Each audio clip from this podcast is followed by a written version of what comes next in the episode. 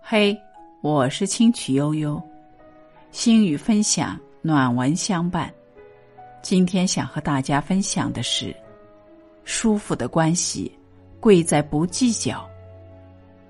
网上曾有一个热门问题：有哪些交友之道是你后悔没有早点知道的？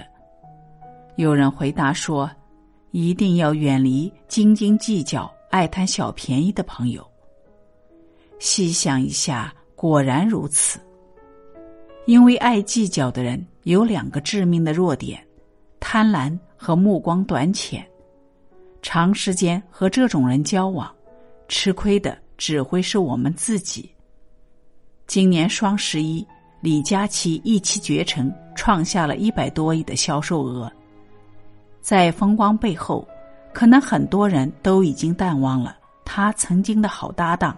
付鹏，当年李佳琦只是一个普通的销售员，住在一个破旧的出租屋里，而付鹏却早已是店铺的店长，有着不俗的行业资历。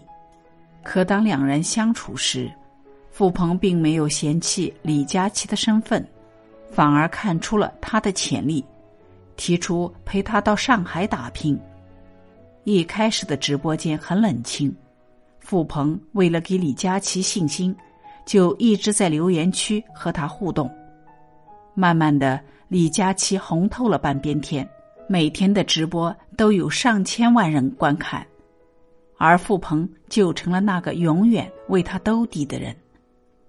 他会精心整理好上万支的口红，多到把货架都压弯了。在开播之前，他还会算好产品的价格。标清折扣，方便李佳琦直接说出卖点。曾有人问李佳琦怕不怕养虎为患，李佳琦没有一丝犹豫的回答：“我很希望付鹏比我更火。”很认可周国平说过的一句话：“唯有小智者才咄咄逼人，小善者才会斤斤计较。”有的朋友。是踢你下水的小人，而有的朋友却是拉你上岸的贵人。